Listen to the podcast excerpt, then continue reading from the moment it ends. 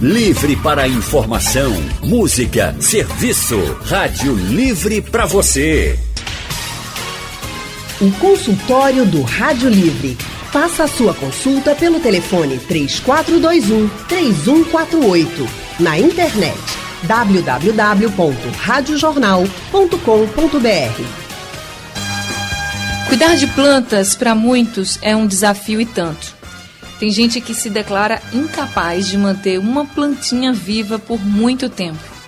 Mas a recompensa para quem já tem ou desenvolve essa habilidade pode ser muito mais do que um ambiente mais bonito, um ambiente mais verde também. Ter plantas em casa e cuidar delas pode ser sinônimo de mais saúde também. O hábito pode ser aliado no combate à depressão, por exemplo foi o que aconteceu com a nossa convidada do consultório do Rádio Livre de hoje. É a jornalista, escritora, jardineira e professora de jardinagem, dona do canal Minhas Plantas no YouTube, Carol Costa. Carol, muito boa tarde para você. Seja bem-vinda ao Rádio Livre e ao consultório do Rádio Livre. Boa tarde, Anne. Boa tarde, Leandro. Boa tarde a todos os ouvintes da Rádio Jornal. Estou bem feliz de falar com vocês aqui hoje. Ah, a gente também está super feliz de receber você virtualmente no nosso consultório hoje. Canal da Carol, gente, tem quase um milhão de inscritos. Ela também apresenta um programa na televisão, é colunista num programa de rádio, tem livros escritos, tem um site. Enfim, é a louca das plantas, né, Carol? é ela mesmo, em pessoa.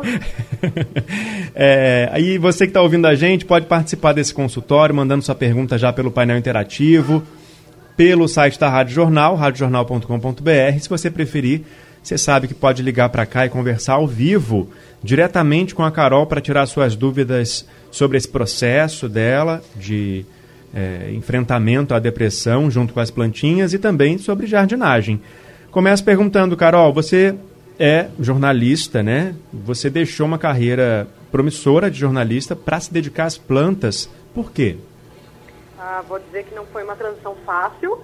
Eu perdi bastante dinheiro no começo, eu não pretendia virar uma empreendedora, eu nem gostava dessa expressão. Eu sempre fui, durante 15 anos, assalariada, sempre tive chefes, sempre tive alguém cuidando da gestão da empresa. Eu só geria equipes e eu achei que meu tempo no jornalismo já tinha dado, eu estava muito infeliz. Essa é a verdade. Eu converso hoje com pessoas de várias áreas, com vendedores, com balconistas, com médicos, advogados, com gente formada em todo tipo de área e sinto que essas pessoas têm se sentido cada vez mais deprimidas. E muitas vezes a resposta não vem a pergunta, quando você faz a pergunta, por que eu estou deprimido? Por que eu estou infeliz? A resposta não surge fácil. Eu não achei essa resposta até hoje, porque eu fiquei feliz com o jornalismo. E aí eu parei de fazer essa pergunta. Eu comecei a perguntar o que que eu fazia que eu amava. O que que eu fazia no meu dia a dia, ou de vez em quando, que me fazia ter uma sensação de luz acendendo, né? Então, Leandro, eu quero reforçar isso porque a depressão é um grande tabu para muitas pessoas. Com a pandemia, muita gente perdeu o emprego, então a, gente tem esse momento uma situação mais delicada ainda. Você tem pessoas que, que têm vários tipos de doenças psicológicas, não só depressão, mas ansiedade, hiper, é, é, dificuldade de, de atenção, hiperatividade, inclusive em crianças com déficit de atenção. Uh, pessoas que têm síndrome do pânico estão com medo de sair de casa, não apenas pela pandemia, mas porque têm medo do convívio social como um todo. E eu tenho percebido, conversando e lendo relatos cada vez mais é, comuns, que a planta ajuda, a jardinagem ajuda a curar essas mazelas. Eu não vou dizer só a tomar um chá de uma planta que é ansiolítica ou usar algum tipo de fitoterápico com, né, que possa ajudar na depressão, mas também simplesmente ter uma plantinha em casa. Um vasinho já te ajuda a focar em outra coisa, dar concentração para quem é hiperativo ou ansioso, te lembra quais são os tempos e os ritmos da natureza, não é tudo o que a gente consegue apressar, então te faz respeitar um outro ritmo. E para mim, que estava vivendo esse quadro de depressão já há algum tempo, a jardinagem me deu propósito de novo. Então eu continuo sem saber por que, que eu fiquei deprimida. Talvez seja uma questão química, um desbalanço, ou algumas pessoas têm lá um contexto que possa ter gerado isso, mas a verdade é que não importa qual foi o motivo que te trouxe para a jardinagem, a jardinagem veio para ficar e ela tem esse poder acolhedor que pouquíssimas áreas da nossa vida dão. Né? Então, essa coisa de abraçar sem perguntar qual é o seu nome, qual é a sua idade, se você é homem, se é mulher, em quem você votou. A, a jardinagem te acolhe, não importa de onde você veio. Não importa que você tenha faculdade ou não tenha, se você está empregado ou não está, a planta simplesmente acolhe o cuidado que você dá para ela. E eu sempre brinco que a gente cuida da planta, mas no fundo, no fundo, é a planta que cuida da gente. Com esse estar né, ao nosso lado, sem fazer muitas perguntas e agradecendo em forma de folha, em forma de flor, a horta que brota, a orquídea que né, floresce. Isso é um, uma coisa que qualquer pessoa de qualquer idade é capaz de entender, captar, se beneficiar, né? E é muito gostoso isso. Que bonito. Esse é consultório mesmo, florido que a gente está ouvindo agora, você que está aí do outro lado ouvindo a gente, pode estar tá pensando assim: poxa, mas eu estou deprimido e eu vou cuidar de uma planta e vai acontecer um milagre da cura da depressão. Gente, não é isso que a gente quer dizer, tá? A, a Carol, inclusive, no canal dela, ela conta como é que foi esse processo, ela conta que ela precisou de especialistas, médicos, psiquiatras, né, Carol? É até um vídeo que eu assisti é, hoje, que você contando, você começa falando que foi um vídeo difícil de gravar, de falar desse Inclusive, processo, desse Leandro, ela fase, ressalta né? Ela ressalta que teve duas depressões, não é isso, Carol? Sim, eu tive duas crises em momentos diferentes da vida e nas duas vezes eu precisei recorrer sim à ajuda profissional. Então é claro que eu não estou falando que se você está com uma patologia dessas que você deva simplesmente ter plantas, mas a planta ajuda no processo. Pronto. Ela, assim como o remédio pode te ajudar, como um psicólogo pode te ajudar, como um psiquiatra pode te ajudar e como ter amigos e pessoas com quem conversar também ajuda, né? Pronto, é só para deixar bem claro para todo mundo que não existe milagre, gente, mas existe ajuda e existe gente querendo ajudar. Hoje a Carol está aqui para ajudar a gente. não existe milagre, mas existe a mágica da planta. Olha aí, é vamos saber o que, que, é isso então. Vamos saber é. qual é a mágica que essa planta faz agora, né, Anne?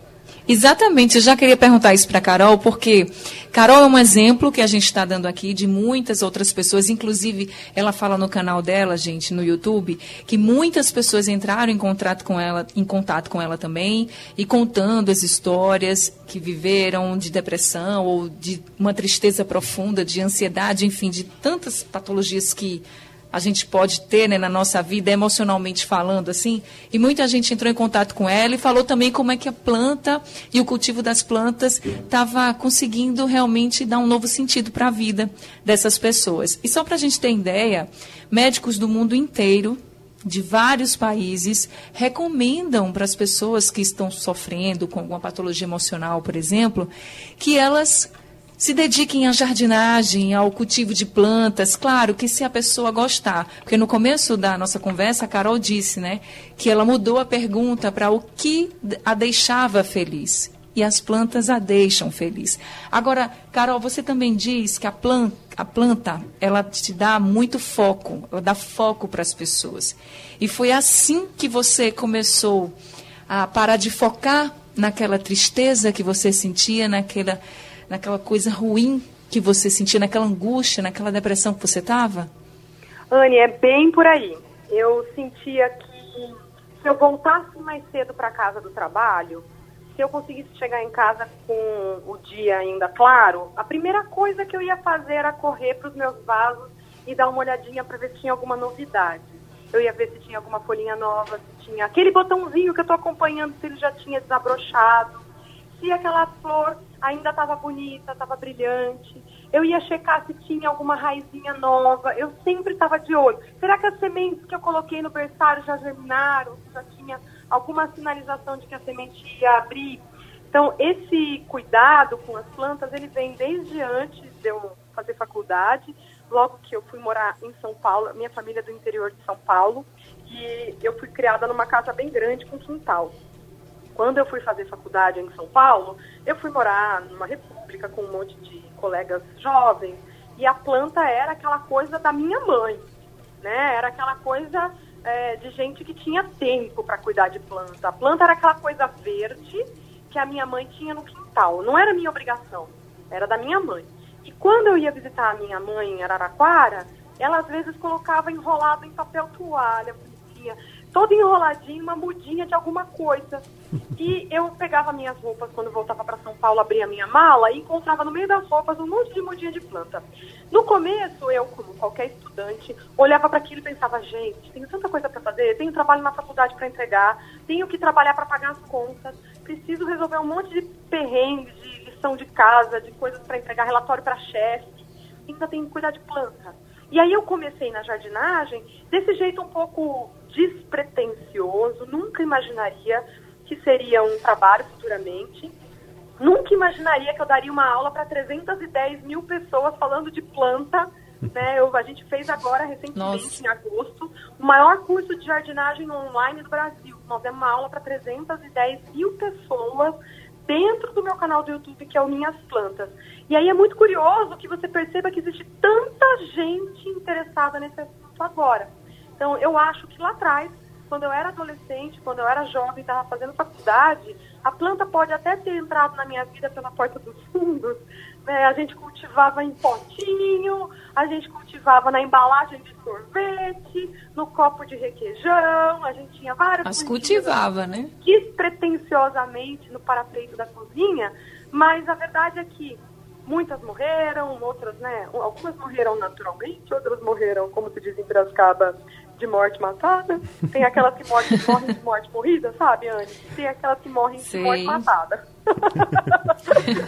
Infelizmente, algumas morreram de morte matada. Mas a grande questão é que você vai aprendendo algumas coisas com elas, inclusive a respeitar o ciclo, a entender que o pezinho de alface, por mais que você cuide, por mais que você regue com água mineral, que você dê beijinho e bote música clássica, não vai durar mais do que seis meses, porque o ciclo de vida de um pezinho de alface é de um ano no máximo. Então, da semente germinar, ele crescer, produzir folhas, ficar do tamanho que a gente compra na floricultura ou na, na, no mercado, na feira, vai ser de 40 a 50 dias, aí depois disso ele começa a, né, a decair, as folhas vão ficando feias, vai pegando praga, vai pegando doença. Uma hora ele começa a pendoar, vai dando uma haste longa com flor, e nessa hora as pessoas se espantam, meu Deus. Tem flor no alface.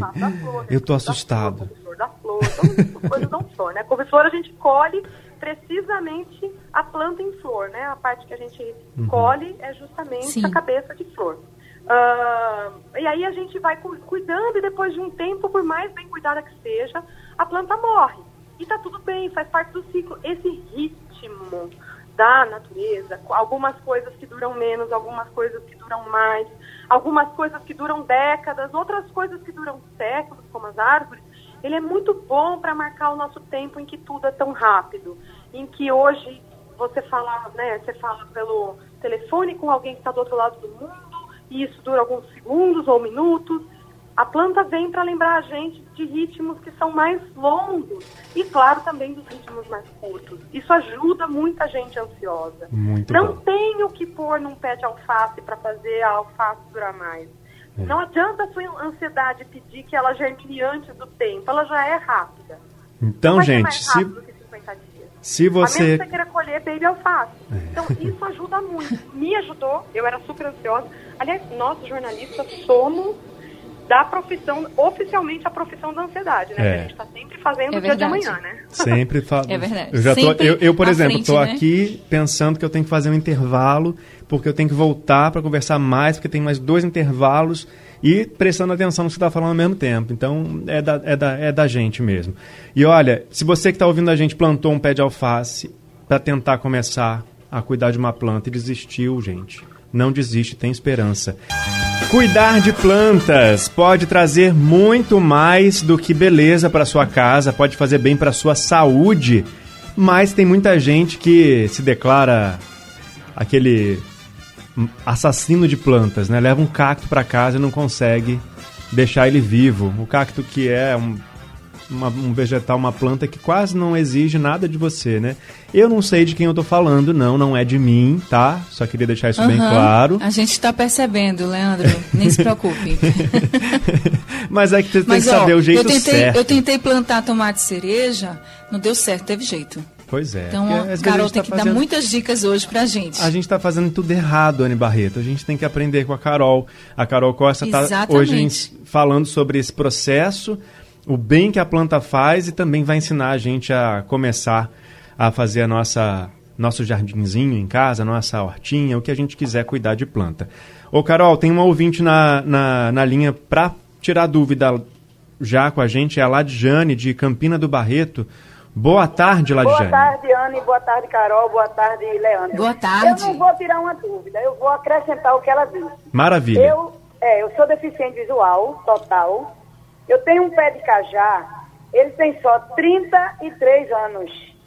Eu Ai, fui filmada delícia, pelo, pela uma empresa daqui do Recife, pela Globo, porque eu tentei suicídio três vezes, em 2004, em 94 e em 86. Então, eu boto nome nas minhas plantas, minha, meu pé de cajá, o nome dele é Alexandre, chama ele Xandinho. Meu pé de sabugo, o nome dele é Saulinho. A minha babosa, o nome dela é Paulinha. A minha hortência, o nome dela é Perulinha. Então eu boto o nome e eu converso com as plantas. E eu, minha mãe morreu ano passado. Se acontecer uma alegria comigo, eu vou lá e conto a Xandinho. Se acontecer uma tristeza comigo, eu vou lá e conto a Xandinho. Então eu acredito que as plantas nos escutam. Mas a turma aqui diz que eu sou doida, eu não ligo não, porque eu sou doida por planta. O que eu pegar, cresce, viu? Boa tarde aí para vocês. Obrigado, Ladiane. Obrigada. Olha, o Olha. José de Petrolina, ele também falou que conversa com, com as plantas. Ele disse assim, ó, sou engenheiro agrônomo, trabalho com consultoria na produção de videira no sertão. E aí ele está perguntando para Carol, você conversa com as suas plantas, sente resposta? Isso eu faço em campo, ele disse. Carol, a Ladjane e o José conversam com as plantas deles. Você também faz isso? Eu sou um bicho muito mais perigoso. eu tudo a resposta da planta. Então, quando eu estou regando, é pior do que falar com elas. Eu faço a voz delas. Hum. A hora que eu estou regando, eu, eu falo, ai, que gostosa essa aguinha que a mamãe tá pondo em mim. Meu Deus, que delícia. É muito pior, Leandro. Vamos, vamos terminar por aqui, senão minha fama de séria nesse programa vai por água abaixo. ah, mas faz bem para todo mundo, tá vendo? Ó, você se diverte, todo mundo, a plantinha tá lá sendo aguada, tá adorando também a aguinha. É só um dos benefícios, né, Carol?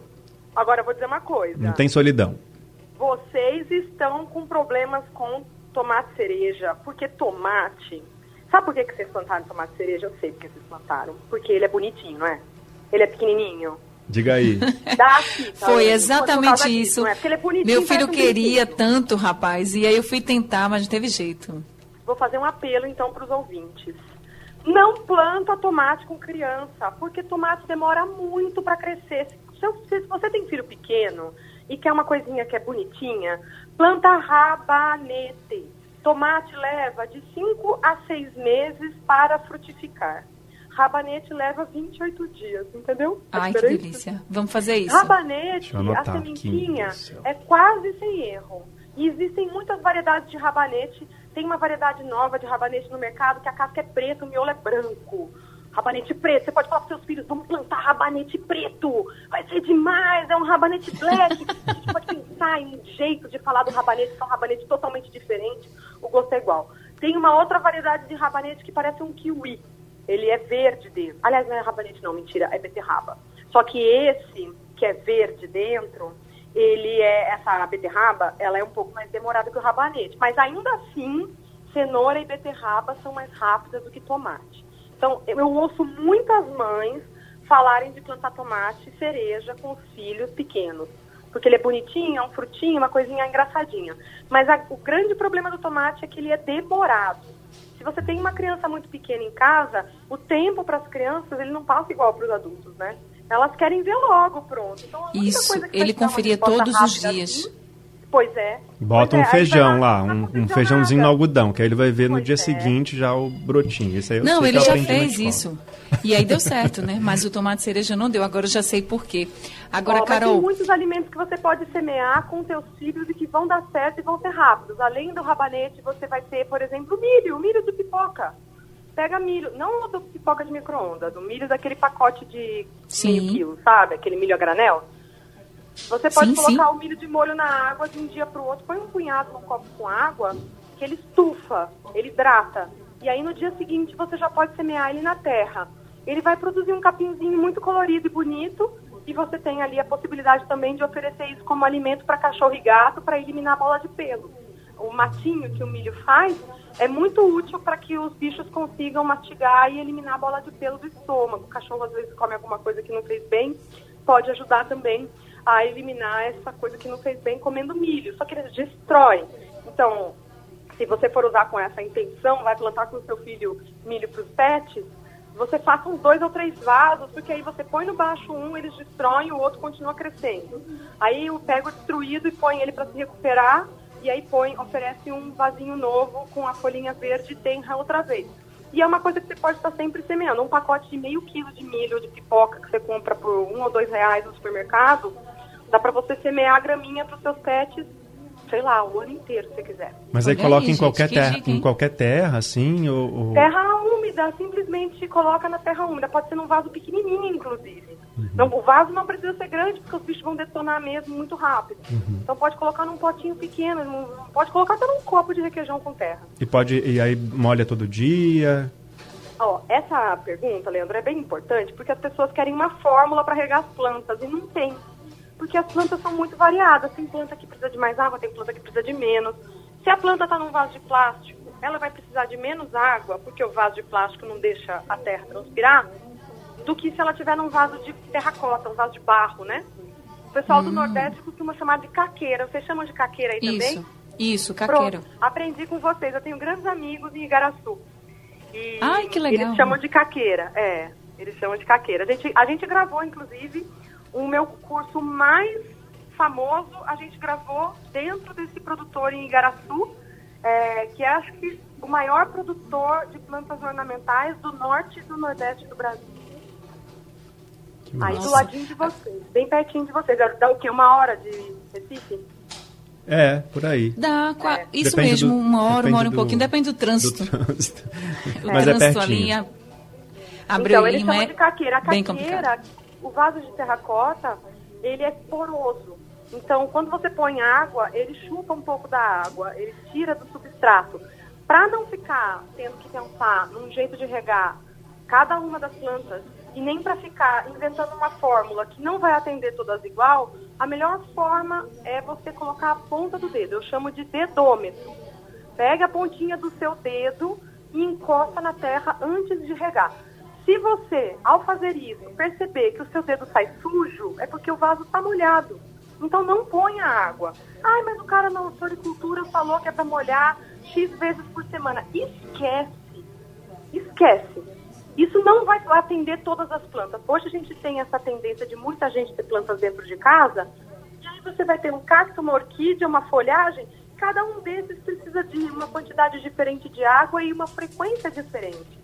Então, se você vier com essa história de X vezes por semana, não vai atender todo mundo igual. Melhor jeito é você perguntar para a planta quando é que ela. Você não gosta de falar com planta?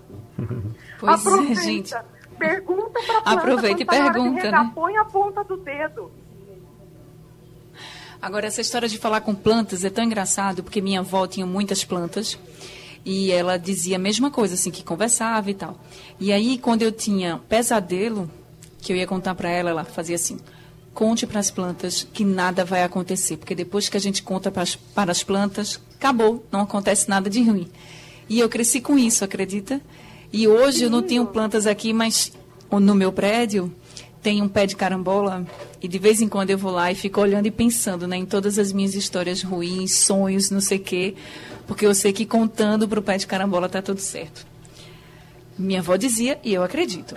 Agora, Carol, Lucy França está no Facebook dizendo que faz parte do seu canal, que adora você e está pedindo para você ensinar a cuidar de begônia e violeta, porque ela disse que as delas sempre morrem. Lucy, você mandou uma pergunta que atende as duas plantas de uma vez.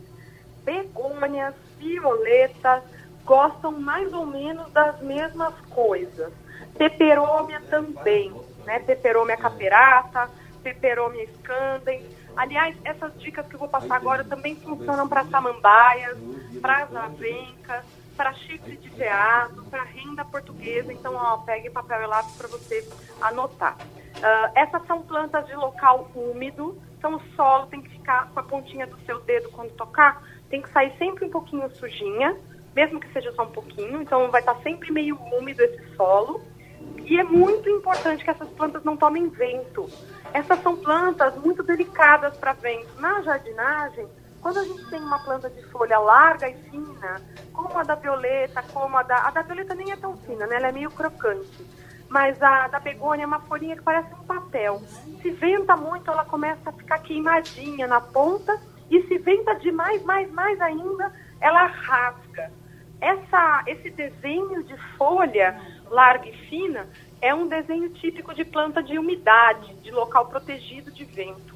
Então pense sempre nessas plantas como sendo plantas que precisam a gente precisa proteger de corrente de vento.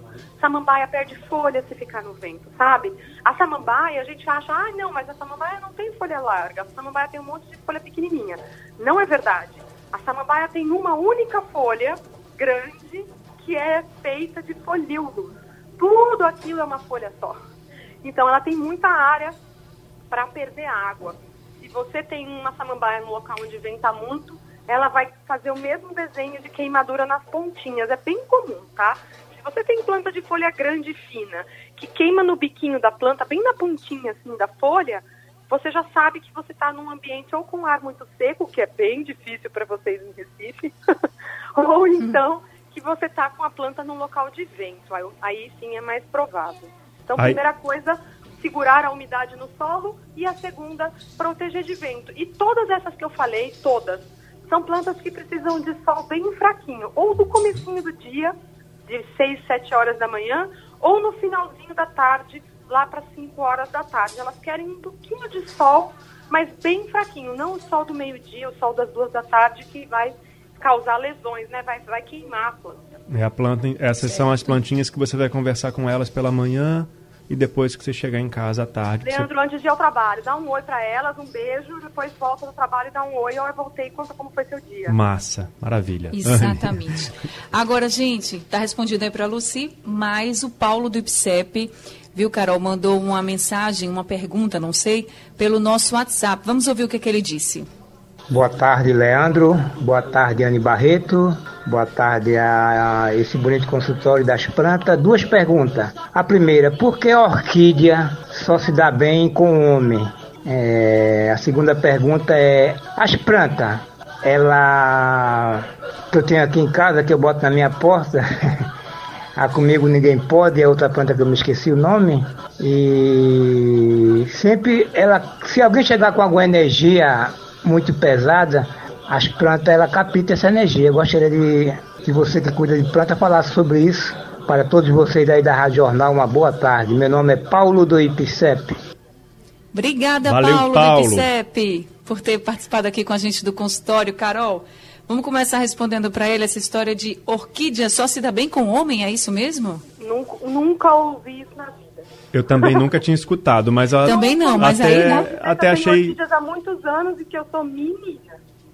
É, aí ó, tá vendo? Essa teoria então não tá, não tá tão correta não, viu? Mas eu, eu até achei que eu fazia que... sentido porque lá em casa tem uma orquídea que é meu marido que cuida. Aí eu já estava achando que era essa a explicação. Mas ele é bom mesmo, então. Não é, porque ele é, não é só porque ele é tá homem. Vendo? Valorize. É, eu acho, eu acho que o Paulo teve uma experiência ruim, né? A... a mulher que estava cuidando da orquídea aí. É, a, a gente costuma aprender jardinagem tradicionalmente, especialmente os mais velhos, isso era uma coisa que os, as mulheres cuidavam, né? Antigamente, mulher não trabalhava, ficava em casa, o homem que trabalhava, e ele não tinha tempo para essas coisas. Mas isso está muito ultrapassado já, né? Hoje a gente sabe que homens e mulheres podem trabalhar e homens e mulheres podem cuidar das plantas de igual maneira. Antigamente a gente não tinha ferramentas de jardinagem mais leves, uh, com uma, uma, uma, área de pega ali é, menor para a mulher poder manipular aquilo né, com uma mão menor, ou em que envolvessem menos força bruta. Hoje a gente tem ferramentas que são a bateria, a gente tem tesouras menores para se adaptar a uma mão menor. Então, isso tudo foi revisto, né? As ferramentas não são tão pesadas. Em vez de serem de ferro, muitas ferramentas são de alumínio ou de inox, que é mais leve. Isso tudo mudou e também mudou a relação das pessoas com as plantas. Antigamente, planta era algo restrito a quem morava em casa. Né? A gente, a turma do apartamento ficava chupando o dedo. Hoje, a gente sabe que existem maneiras de você ter planta em qualquer lugar. Não importa que você não tenha casa com quintal. Então, eu acho que essa ideia de que determinadas plantas vão melhor na mão de homem ou na mão de mulher caiu por terra totalmente, para fazer um trocadilho engraçadinho na nossa área. Mas, de toda forma, é, eu quero reforçar sempre que a planta está acessível para qualquer pessoa. E aqui, Anne e Leandro, inclusive para os planticidas, né? Eu sou uma ex-assassina de plantas. Então, posso dizer para você que matar plantas faz parte do processo de aprender a cuidar delas. Então, muita gente escreve falando: ai meu Deus, não tenho mão para planta, tudo que eu planto morre. E eu que estou aqui como prova viva de que o que te falta não é um talento especial, é, como boa jornalista, informação. Ainda bem que a gente é tem um consultório aqui para nos ajudar e trazer mais informação. Simbora, porque Val, Valfredo, não, Valderedo de Santo Amaro está perguntando, Carol, dicas sobre escolher orquídea. Hum, vou dar três truques bons. Primeiro truque, não comprar orquídea sem flor.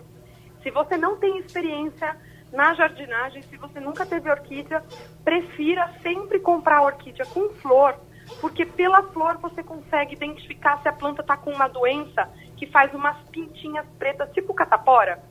Se você viu Sim. que a flor está com pintinhas pretas, isso é botrites. Só dá para ver com facilidade na flor. Se você está comprando uma planta que não tem flor, você não consegue investigar se ela está contaminada com botrites ou não. Então, primeiro truque, quem não tem experiência, prefira comprar orquídea com flor. Outro truque, invista nos gêneros que são mais resistentes chuva de ouro, por exemplo, vai muito bem no Nordeste. Gosta de sol, gosta de vento, gosta de umidade, floresce várias vezes ao longo do ano. É uma planta muito fácil de cuidar para vocês. Para a gente aqui no Sudeste, não necessariamente, mas para a turma no Nordeste é muito fácil.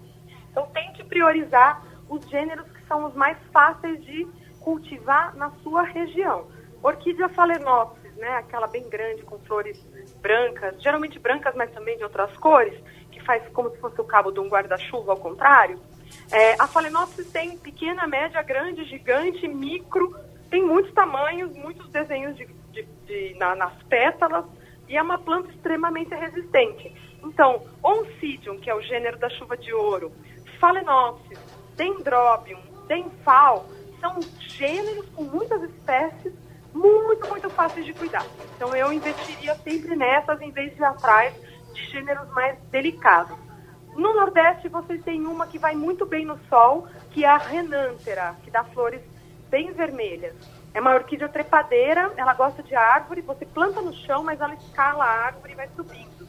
E aí o céu é bastante, né? Ela vai embora, subindo, só sobe metros e mais metros. Renântera também. Onde tiver umidade e calor, ela vai muito bem. Então, priorize essas na hora de escolher orquídeas. E sempre que você puder, compre orquídea também adubo. Como a orquídea está presa no vaso, ela vai ficar dependente de você adubar. Se ela estivesse na árvore, ela é adubada pela natureza. O cocô do passarinho que caiu ali, a teia de aranha, a ninho de formiga, todas as coisas que vão caindo da árvore, que vão enroscando na toceira, vão ajudando a adubar a planta. Quando ela está no vaso, a gente fica tirando essas coisas. Se aparecer cocô de passarinho, você vai xingar os passarinhos. Então, a gente precisa lembrar de adubar. Então, na hora de comprar, já compra a orquídea e também o adubo para garantir que ela vai ficar bonita na sua casa e dar flor muitas vezes no ano. A comidinha dela, né? Carol, infelizmente, nosso tempo acabou. Mas Carol continua dando dicas pela internet, em vários canais. Dá aí seu serviço pra gente, Carol, onde as pessoas podem encontrar as suas dicas. Bom, tudo meu chama Minhas Plantas. O meu livro, que é o livro de jardinagem mais vendido do Brasil há três anos, chama Minhas Plantas, Jardinagem para Todos até quem mata cactos. Você encontra em qualquer livraria e também na internet. Uh, o meu canal no YouTube chama Minhas Plantas.